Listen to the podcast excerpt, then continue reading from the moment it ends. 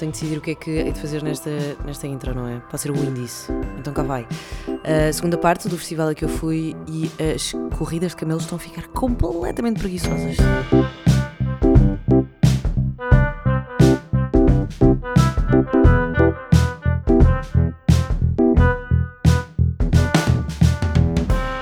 Bem-vindos ao segundo episódio dos Peixes Têm Memória e antes de começar qualquer coisa quero agradecer muito o feedback porque foi incrível. As pessoas são muito queridas, são muito boazinhas. Quando há assim uma coisa nova no mundo, hum, é, bom, é bom receber este feedback. Portanto, eu agradeço do fundo do coração. E a quantidade de moscas que está em Portugal. Eu não posso ter sido a única pessoa a reparar. Aliás, eu sei que não fui a única pessoa a reparar porque toda a gente se queixou disto. Muita gente à minha volta se queixou disto. Um, e, e, eu fui pesquisar. fui pesquisar porquê? Porque, a minha avó, porque uma vez estava a falar ao telefone com a minha avó e a minha avó disse: um, Pois estamos na altura das moscas. E eu nem sabia que havia uma altura das moscas. E pelos vistos são as primeiras chuvas que trazem as, as moscas. Pronto. E hum, coincidentemente encontrei um artigo na Visão que falava sobre, sobre as moscas um, uh, e era um senhor hum, que é etomologista, será assim a palavra? Pesquisar. Que é o senhor que, que estuda os insetos. Etomo... Entomologia, será? Ah, entomologista. Entomologia é a especialidade da biologia que estuda insetos. Muito bem. Um, e o senhor era entomologista, acho que é assim que se diz, exatamente, uh, e estava a dizer que uh, não só por causa das chuvas, mas também porque choveu e depois o tempo quente ainda trouxe mais uh, moscas e, no fundo, tudo se resume às alterações climáticas. O que é triste e assustador, mas pronto, fica, ficam a saber que esta é a razão para haver tantas moscas no ar, principalmente no meio da cidade, porque há cada vez mais lixo e isto deve ser comparando com com a, com a pandemia, não sei. Porque supostamente se estávamos em casa fazíamos mais lixo, não é?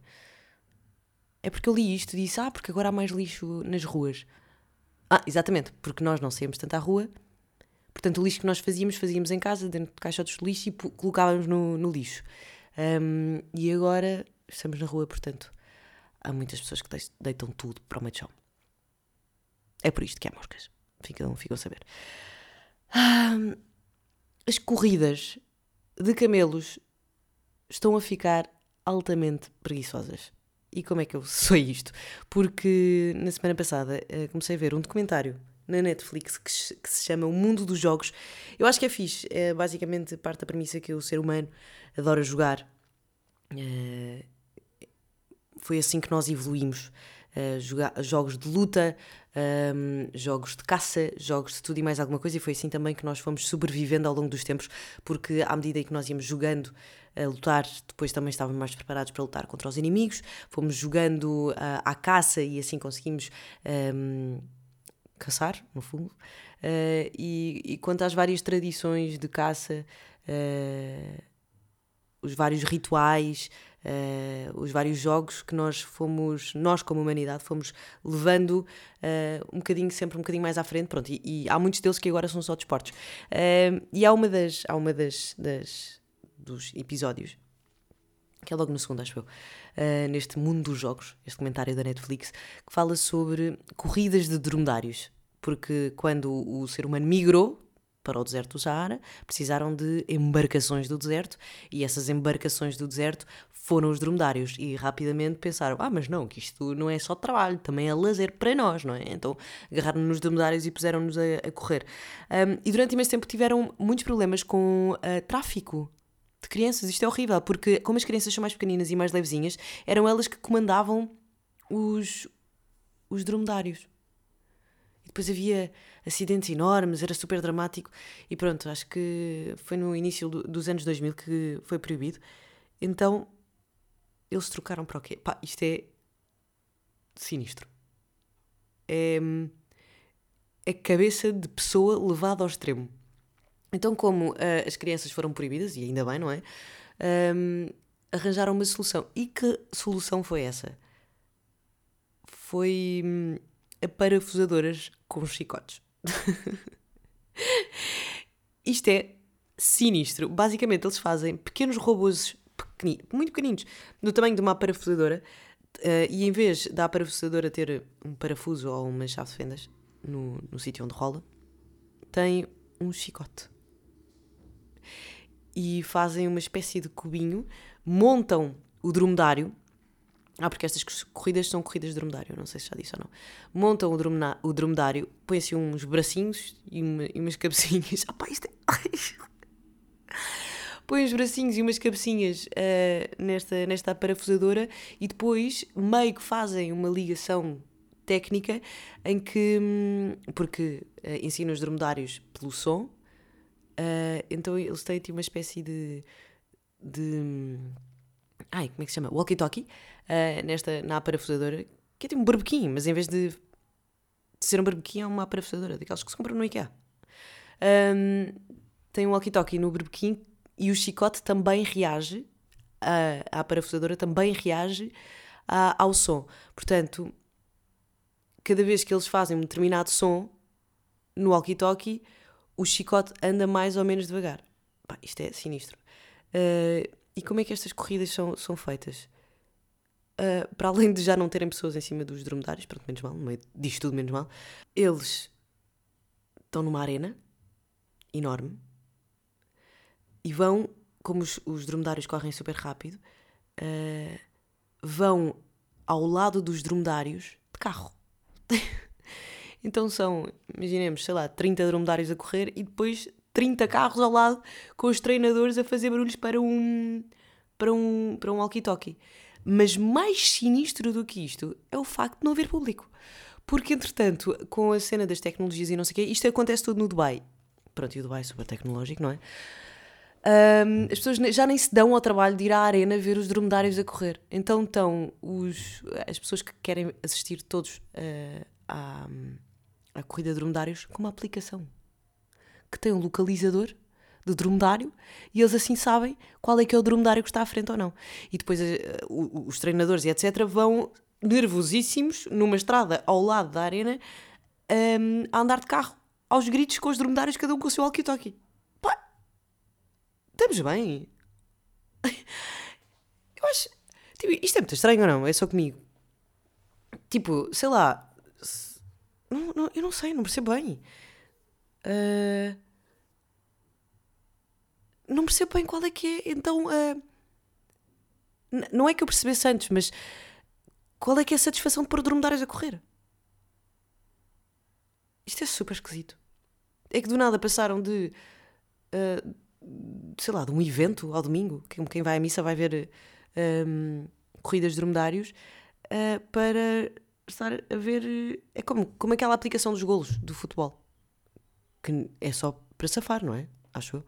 Senão não tem graça nenhuma de saber que a tua equipa ganhou, que a nossa equipa ganhou, ou, ou não. Eu não sei, acho eu, não percebo. Não percebo muito bem este tipo de jogos. Uh, mas pronto, isto é sinistro. Mas depois, depois também fiquei a saber que dromedário, ou camelo árabe, dromedário vem de uma palavra gregas que. gregas? Hum, de uma palavra grega que quer dizer corredor. Eu achei isto super interessante. Portanto, ele foi dado o nome só depois de ter uh, dos humanos terem encontrado uma funcionalidade para este animal. O que hum, é triste, mas interessante, porque é muita história da humanidade, não é? Uh, e descobri também um fun fact muito sobre os dromedários, porque eles conseguem beber de uma só vez 57 litros de água. O que é bastante litro. E depois também tem um super poder, eu achei muita graça. As narinas deles têm um super poder de fechar quando querem. Por isso é que eles conseguem estar na, no, no deserto porque vem uma tempestade de areia e eles simplesmente fecham as narinas. E está tudo bem. E assim não respiram areia e conseguem sobreviver. Mas pronto, isto foi o que eu aprendi a semana passada, que uh, nas corridas de dromedários o jockey é um, é um, é um berbequim. Pá. Um mundo de jogos. É assim que se chama. Há bocado disse mal. Um mundo de jogos. É o documentário da Netflix. E há uma coisa também muito fixe. Uh, que é no mesmo episódio, uh, que é sobre a águia no Quirguistão. Quirguistão. Uh, sobre uma, uma comunidade nómada que cada um tem o seu Pokémon, que é uma águia, e cuidam muito bem da águia e depois vão à caça com ela como se, como se atira uma bola a um cão, só que pronto, são lebres. Uh, e eles estão ali no meio das montanhas, é como se fosse à, à pesca. Estão ali, sentados na montanha. Uh, por isso é que eles às tantas dizem, é uma coisa muito gira, eles às tantas dizem que os caçadores uh, mais velhos são os que têm, se calhar, mais sorte porque têm uma vantagem que é a paciência. Então eles estão ali com a sua águia, no cimo, no topo da montanha, da montanha veem uma lebre e hum, tiram o capacete à águia e dizem: Vai, apanha a lebre. E vai a águia a voar, a voar, a voar e apanha a lebre. E depois eles dividem a caça entre a águia e, hum, e a pessoa e o caçador. Eu acho fixe, porque a partir do momento em que tu estás, tu tens que te adaptar às circunstâncias, não é? Uh, e aqueles nómadas é como se fossem, no fundo, animais que vão à caça para comer, só para se alimentar. Um, portanto, é, é consciente e é, é respeitador do meio ambiente. Eu acho. Uh, e é muito fixe. Chama-se O Mundo dos Jogos, que é um documentário na Netflix sobre os jogos que nos levaram a ser uh, aquilo que nós somos hoje, os humanos. E pronto. Uh, ah, entretanto, eu há, pouco não contei uma coisa que eu achei muita graça. Uh, quando fui procurar, tipo, no Google, a altura das moscas. Apareceu-me mesmo a altura das moscas. Ficam a saber que uh, uma mosca mede 6 milímetros. 6 a 7 milímetros. eu achei muita graça. Porque eu assim, 6 a 7 milímetros. Eu queria saber a altura das moscas uh, durante o ano, não era a altura no BI. Mas pronto. Muito giro. E agora sim, vamos à segunda parte do festival a que eu fui. Ai, estou só a tirar a camisola, estou cheio de calor.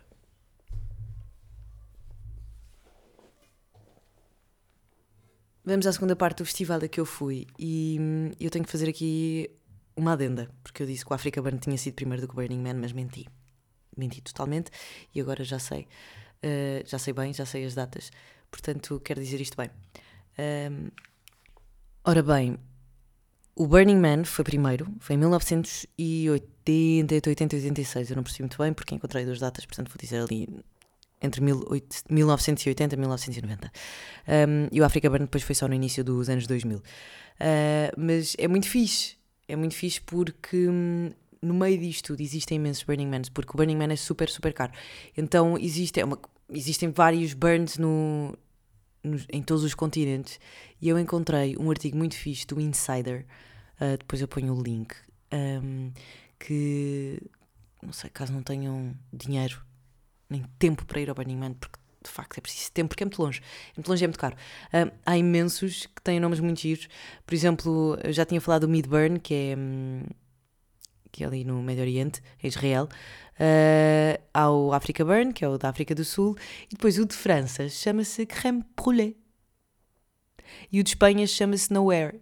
Pronto, e é aí que eu quero chegar porque quando eu estava a comprar o bilhete eu achei muita graça porque este festival que eu fui chama-se Somewhere.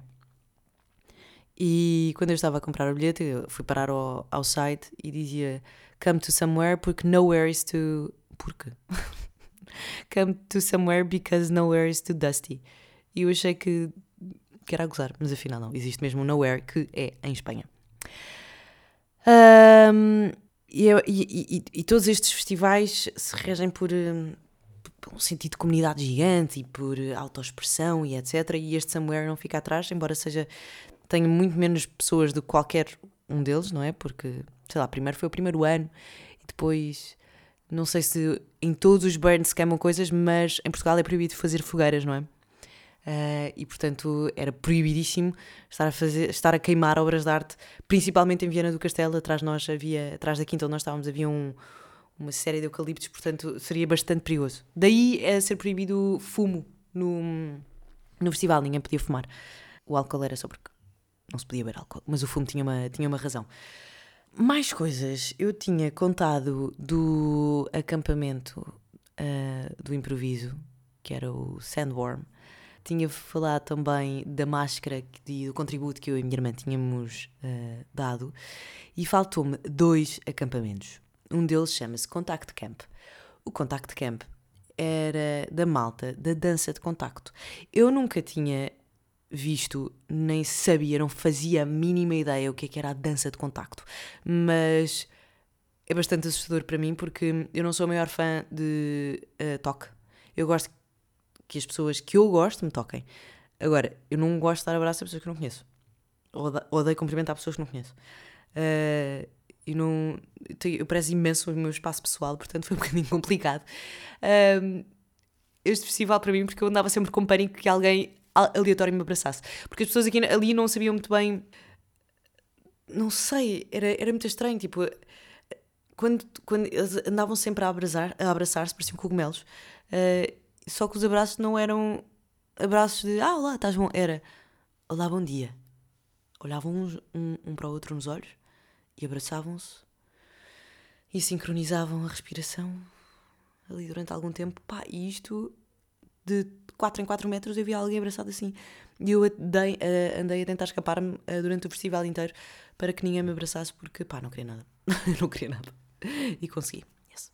Uh, mas pareciam cogumelos ali todos. De vez em quando olhava-se, via-se, olhava-se para um lado e via-se duas pessoas agarradas. Às vezes eram três. Pá, muito estranho. Mas pronto, este Contact Camp é, era dedicado à dança de contacto.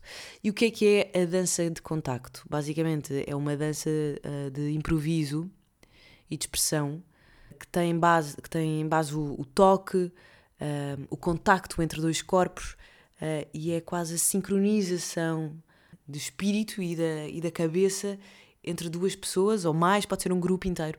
E a, a harmonia que existe quando estamos todos em sintonia. E é tão lindo de se ver. É mesmo muito, muito bonito. Mas também muito estranho de se fazer, porque entretanto eu fui a um workshop e, e para quem está pouco à vontade com, com o toque e com a, o espaço pessoal a ser invadido, não é? Porque para mim é uma invasão, para as outras pessoas, se calhar, é só, é só conforto. Uh, eu fiz com a minha irmã porque não queria fazer com uma pessoa que não a conhecia, e mesmo assim foi tenso, porque é, tem a ver com o peso, tu descarregas o peso para cima da outra pessoa e a outra pessoa tem que lidar com o peso da, da maneira que quiser e é uma coisa sempre muito, muito bailada. É quase uma espécie de dança contemporânea improvisada entre dois corpos. É mesmo, mesmo bonito e se tiverem paciência vão ver ao YouTube, de certeza que vão encontrar vídeos de dança de contacto porque é maravilhoso. Dá uma moto a passar agora. Já passou? Ainda bem. Uh, é mesmo, mesmo bonito. Mas também era dessas pessoas, era, muitas dessas pessoas que, que, estavam, que faziam parte do Contact Camp eram as que estavam muito abraçadas. Mas não só, toda a gente se abraçava, menos eu. Eu andava ali a tentar fugir de toda a gente. Depois havia, exatamente, eram quatro acampamentos. Portanto, já falei do, do Sandworm, que é do improviso, uh, falei do Contact Camp, falei do. Ah, não, só falei de dois. Ok. Então vamos para o BDSM. Havia um, um, acabamento de BDSM que era até da malta mais velha, tipo 50, 50 anos, 50 anos, 50 anos para cima. Malta completamente crazy. E esta não era hippie, esta era só freak. E era muito engraçado. E havia, havia workshops e não sei o que mais. Eu não fui a nenhum. Mas. Mas era super interessante. Nada disso passava cá para fora. Os workshops eram não sei, não foi nenhum, eu não posso dizer. Mas a minha irmã foi a um e foi só para falar, para conversar, para perceber o que é que era. Mas não sei se não havia um, uns mais agressivos. Mas pronto, havia um, um acampamento BDSM. Uh, e sobre isto eu não posso falar muito porque eu também não sei muito, muito sobre isto. E depois havia o free camp, o free camping, que era onde nós estávamos, eu e a minha irmã e mais algumas pessoas. Uh, e no free camping também estava a malta do Free Love. E atenção que eu há pouco, há pouco não, no episódio passado eu falei sobre o facto de ser um festival pequeno, as tribos misturavam-se, porque num festival, festival grande as tribos inevitavelmente juntam-se entre si e acabamos por não nos cruzarmos com os outros quase. E num festival tão pequeno, as tribos sociais estão todas juntas, então vemos tudo, porque o espaço não era assim tão grande. Quer dizer, era enorme, só que nós também éramos poucas pessoas, portanto acabávamos sempre por cruzar. Um, e principalmente no free camping, uh, onde nós estávamos, uh, era menos malta, que eram aqueles que não tinham bem acampamento, não faziam parte do meu acampamento, estavam lá a acampar, como a minha irmã estávamos e como outras pessoas estavam. Estava lá a malta do, do Free Love.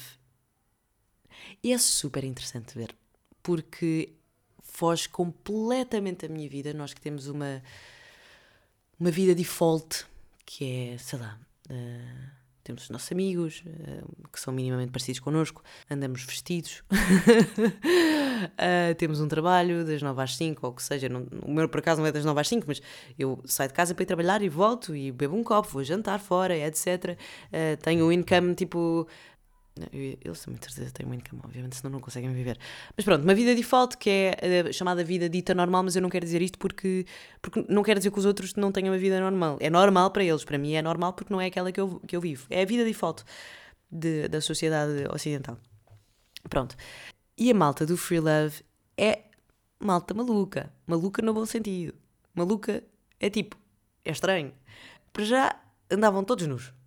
eu andavam todos nus e é muito interessante ver que neste tipo de festivais uh, as pessoas estão muito, muito à vontade com o seu corpo, porque não deixa de ser um corpo. Eu, por exemplo, eu vou sempre para a Fonte da Telha para a parte dos nudistas. E cada vez que eu vejo uma pessoa nua na Fonte da Telha, pá, é só uma pessoa nua, é só um corpo. Deixamos de sexualizar, não é? Eu vou para lá porque preciso de ir com a minha cadela. Pá, está tudo bem, não olha, me interessa. Está tudo bem, cada um vive como quer. E se quer ir à praia sem fato bem, pode ir à praia sem fato bem. Lá, é um eu não estava à espera só pelo, simples só pelo simples facto de estar a chover. E não havia praia, que ele tinha uma, uma nascente muito bonitinha, onde as pessoas de facto tinham que mergulhar nuas, uh, mas mal aparecia um raio de sol, toda a gente se despia e eu achava muita graça, porque não é uma coisa que eu estou uh, habituada a ver. Uh, e foi, foi, foi fixe. E eu às tantas estava a sentir-me posta de fora, então despi-me durante 5 minutos. Só para ir à sauna, porque estava toda a gente nu na sauna e eu estava a pensar assim, pá, agora vão achar mal de mim se eu for vestida, não é? Se eu for de cuecas. Pá, então tive a coragem de, de tirar as cuecas e pronto, e depois fui, fui também para, para a nascente nua. E depois mal consegui vestir-me outra vez. Uh, e pronto, foi o máximo de adrenalina que eu tive nessa, nessa, nesse festival. Mas, mas foi bom porque pá, consegui ultrapassar ali uma barreira social. Porque eu sou um bocado bicho do mato. Uh, como é que foi? Foi pá, é muito fixe. Um, pá, houve um dia que eu e a minha irmã estávamos a tomar o pequeno almoço e um, um dos gajos do Free Love, pá, o gajo era lindo, morrer, parecia o Aladino. Era mesmo, mesmo bonito, andava sempre de, de túnica sem nada por baixo e com, a, com o corpo, com o, o tronco nu e etc. E ele estava a falar connosco e às tantas vem uma rapariga que fala comigo e é super antipática, mas super antipática. E eu estava tipo, porquê que estás. Porquê que me odeias? porquê que estás a ser tão antipática para mim? Não vale a pena. Uh, e entretanto, começa a falar com o rapaz e ele pergunta-lhe como é que tu estás a sentir hoje. Isto é inglês. Como é que tu estás a sentir hoje? E ela, Hoje eu estou-me a sentir como um gato. Hoje estou-me a sentir um gato. E ela era do, do Sandworm. Portanto, do teatro. Ele era só do Free Love. E ele, estás-te a sentir um gato? E ela, sim. Miau. Pá, e às tantas, eles os dois começam a conversar com barulhos de animais. E eu e a minha irmã. Eu, eu senti, eu não posso olhar para a Rita agora. A minha irmã levantou-se só, basou. E eu pensei, que situação? Onde é que eu estou metida? e ela, entretanto, lamba a mão como se de facto fosse um gato e eu pensar, oh meu Deus, porque é que isto não existe no mundo real? Eu adorava que as pessoas se, se interagissem assim. Pá, teve tanta graça. E pronto, eles foram à sua vida e depois eu lá percebi porque é que ela estava a ser uma normal comigo, porque de facto era um gato. Ela estava-se a sentir um gato e estava com personalidade de gato. Eu sei que todas as pessoas que têm um gato neste momento devem estar a pensar, ah, mas os gatos não são todos assim. Pois não. E quando não são assim, as pessoas dizem assim, ah, parece um cão. Não estou errado. Eu gosto de gatos, eu simplesmente não sei ler. E, e há alguns que são muito estúpidos, pronto. E aquela gaja estava a ser realmente muito estúpida. Pá, outra situação também que pá, que ultrapassou tudo, mas teve. Foi ótimo, aquilo era. Eu parecia que estava num mundo de brincar. Sabe o Portugal dos pequeninos? Sabe aqui de Zénia? Mas para pessoas adultas. Hum, mas para pessoas adultas, no fundo é isto. Só que aqui não se brincava às profissões. Então, no último dia, eu tinha autocarro para aí às 11 da, da noite. Eu fui um bocadinho mais cedo porque eu tinha Rock in Rio. Uh, e no último dia, toda a gente começou a dizer: uh, pá, então, pausa para engasganço da minha cadela. Tudo bem? Está bem. No último dia, começaram a dizer: Ah, não se esqueçam, hoje o casamento é às seis, hoje o casamento é às seis, hoje o casamento é às seis. Pá, eu realmente no dia anterior tinha estado no bar da água, no water bar, e tinha havido uma despedida de solteiro da malta do Free Love. Pá, inacreditável, que me dera ter o à vontade e a confiança de todas as pessoas que estavam ali naquela despedida de solteiro, mas pronto. Um, eu fui. Uh, fui nada. Uh, começaram a dizer: Ah, vai haver um casamento, vai haver um casamento. E eu, oh meu Deus, eu vou chegar a tempo ainda do casamento. Então, na capela onde estava a máscara que eu e a minha irmã fizemos, juntou-se uma série de pessoas, para aí, éramos para aí umas 30, uh, e toda a gente disse: Ah, ela está a chegar, a noiva está a chegar. E do nada, começa toda a gente assim. Tan, tan, taran, tan, tan, taran. E eram 30 pessoas a fazer isto com a mão, com a mão, com a boca. E eram 30 pessoas a cantar a música do matrimónio. E do nada lá ao fundo vê-se a noiva a chegar. E eu pensei, com quem é que ela se vai casar? Será que isto é sério? E depois percebi que ela se ia casar com ela mesma. Então ela chega, entra, vem pelo altar, não sei o quê. Aliás, chega, vai até o altar e toda a gente à volta dela, todos nós à volta dela, depois de se ter cantado, um, vem um, uma pessoa oficializar então a cerimónia e diz: uh, Bem-vindos a todos os presentes, estamos aqui a oficializar o casamento de não sei de não sei quantas com ela mesma, porque o amor próprio é a melhor coisa que nós podemos ter na vida, blá blá blá blá blá blá blá. And now you can make the ring. E a gaja disse: Eu aceito amar-me e não sei o quê, blá, aquilo que se diz nos casamentos. E enquanto fazia isto, enquanto dizia isto, fazia uma tatuagem com uma máquina no dedo anelar. Ela de facto casou-se ali com ela mesma. Ela começou a tatuar à frente não sei quantas pessoas, enquanto se casava, eh, uma tatuagem no dedo anelar de uma aliança. E, e eu estava tipo, ah, ok, isto é mesmo a sério. Um, depois a pessoa que estava a oficializar a cerimónia disse: uh, Eu agora, uh, now I announce you, uh, mulher e mulher, e everybody can kiss the bride. Pá, e ela levanta o véu e um por um vai até o altar. Cada pessoa vai até o altar dar um beijão na boca. E não, não estou a falar de um beijinho na bochecha. Vai dar um beijão na boca uh, à miúda. Eu não dei. Achei que era demais para mim. Mas foi muito divertido, gostei muito. Achei que estava num, numa. Como é que se diz? Numa, numa simulação. Eu achei que estava numa simulação de vida, de brincadeira. Teve muita graça, foi muito fixe. Uh, depois havia uma série de workshops, havia workshop de dança de contacto, havia uh, um workshop de costura que eu fui para costurar à mão, depois uh, uma que era a Natasha que estava connosco no, no, no acampamento, ela levou coisas para bordar, um pano gigante para bordar e cada pessoa bordava uma coisa se quisesse e eu estive ali enquanto apanhava sol a fazer imensos bordados. Uh, havia uma gaja também que o seu contributo era fazer tatuagens hand poke, hand poke tattoo com uma agulha. Depois às tantas toda a gente queria tatuagens ela pensou, malta, eu não consigo fazer tatuagem toda a gente, vou fazer um workshop de tatuagens uh, e em que vocês fazem a vocês próprios. Começou por, a minha irmã começou por fazer-me a mim, depois entretanto fartou-se uh, e depois fui eu a terminar a minha tatuagem. Nota-se perfeitamente qual é que foi a mão que a minha irmã tatuou e que eu tatuei. Mas pronto, agora tenho uma pulseira no pé que fui eu e a minha irmã que fizemos, é mesmo muito fixe, depois eu ponho no Instagram. Pai, foi, foi muito isto. E foi, foi muito bom, pá. Foi, é muito bom nós sairmos do nosso mundo e saber e perceber que há diferentes maneiras de viver e, e não há nenhuma certa, no fundo, não é? É mesmo, é mesmo fixe, é mesmo fixe perceber que há pessoas que estão uh, à vontade com, com o corpo, com o sexo. Um, eh, que estão à vontade com o toque.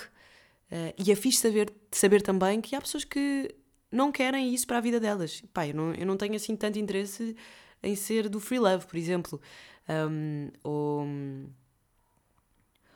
Eu não tenho assim tanto interesse em, em, esta, esta proximidade com, to, com toda a gente e foi uma coisa. Eh, era uma coisa que me chateava, porque porque me fazia sentir estranha, não é? Porque não, não gosto que. Não sei, parece que, que sou diferente de todas as pessoas. Não, não quero dizer que seja, porque eu sei que há muita gente que é assim, simplesmente ultrapassa, como há muita gente que acha que eu não sou. E eu não, não sinto mesmo. Uh, constrangida quando alguém ocupa o meu espaço pessoal. E eu apercebi-me que não há problema nenhum, porque para mim, haver um abraço quer dizer que tu já estás num nível de, uh, acima do que as outras pessoas. Ou seja, eu, eu, já sei, se eu te abraço, então quer dizer que eu já estou confortável contigo para, alguma, uh, para algumas situações, uh, nem que seja para contar segredos. e isto não é só um, uma espécie de aviso social para a pessoa que me está a abraçar, mas é também para mim. Ou seja, se eu me sinto confortável para te abraçar, então também vou me sentir confortável para confiar em ti. Não sei se me estou a fazer entender. Uh, mas é muito interessante nós percebermos, porque eu acho que a partir do momento em que nós temos mais esta experiência, esta experiência quando conhecemos mais mundos, uh, pá, vou dizer uma coisa muito clichê, mas a verdade é esta. Uma, o clichê é uma verdade que se repete, não é? Uh, mas acabamos por, por conhecer uh, um bocadinho mais sobre, sobre nós e sobre a nossa essência. Eu acho que foi isso que, que, que isto me trouxe. Que é tipo, ah, ok, está tudo bem, está tudo bem eu não, não querer fazer conchinha com toda a gente. Tipo, não. Tipo, eu não me sinto bem em fazer conchinha e não é por uma questão social, é por uma questão de de, sina de sinais sociais para mim e para os outros. Uh, há outras pessoas que têm uh, leituras diferentes e isso está tudo bem. E é muito interessante. Uh, porquê? Porque conhecer uh, gera empatia. Porque quem conhece, protege. Quando nós conhecemos e gostamos, protegemos. É o que acontece com os cães. Nós gostamos dos cães e, portanto, nós protegemos os cães. Nós, todos os animais que nós conhecemos ou que estamos mais familiarizados são aqueles que nós protegemos mais. Porque uh, conhecemos. No fundo é isto. Eu acho que é um bom pensamento. Mas pronto, olha, gostei muito. Gostei muito e é, e é bom ir para festivais diferentes é que eu estou acostumada a ir, não é? Porque. Ah, isto no meio, no meio disto tudo, isto foi entre os fins de semana do Rock in Rio. Portanto, eu saio de Ivete Sangalo, levantou poeira para Viana do Castelo, uh, acampamento com os pés todos pretos, andar descalça no meio da, da floresta, com pessoas nuas a abraçarem-se, uh, tudo maluco. O, os concertos que havia era de Cosmic Piano, que basicamente era um gajo que era o melhor pianista de sempre. Era um, um gajo hippie que toca piano maravilhosamente bem. Pá, eu vou tentar encontrar a, a, página do Spotify dele porque eu sei que ele tem, ele é mesmo um belíssimo compositor. Pá, ele tem, sei lá, a minha idade, não faço ideia. E é lindo e depois houve um dia em que nós nos juntámos todos na, na casa mãe toda a gente deitada a ouvi-lo tocar piano, que coisa maravilhosa. Um, mas depois também assistia a coisas sinistras que eu penso, pá, não, não, não, não é isto que eu quero para a minha vida. Como por exemplo, pá, apanhei sem querer alguém a fazer ali um bocado de, de sexo tântrico. Pronto, e está tudo bem. Uh, e houve um dia que eu e a minha irmã estávamos a tomar um pequeno almoço e havia lá uma tenda que era a, tenda do amor. Não era assim que se chamava, mas era, pronto, o princípio era este.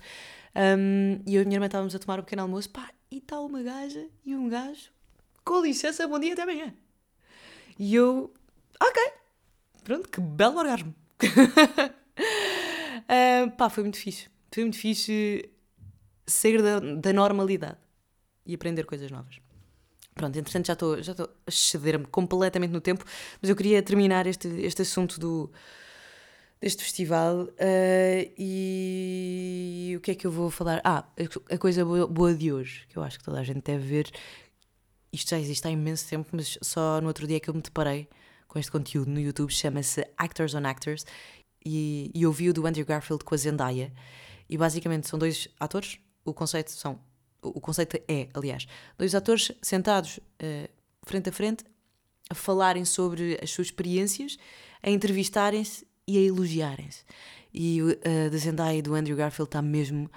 Ah pá, que coisa boa! Que conteúdo bem! É mesmo muito fixe e aconselho toda a, toda a gente a ver. Chama-se Actors on Actors. Actors on Actors. É assim que se diz. Pronto, e termino por hoje. Muito obrigada, malta, pelo feedback, mais uma vez. E, hum, e pronto, é isto. Aprendam mais. Saiam da normalidade e há de facto muitas moscas nesta altura.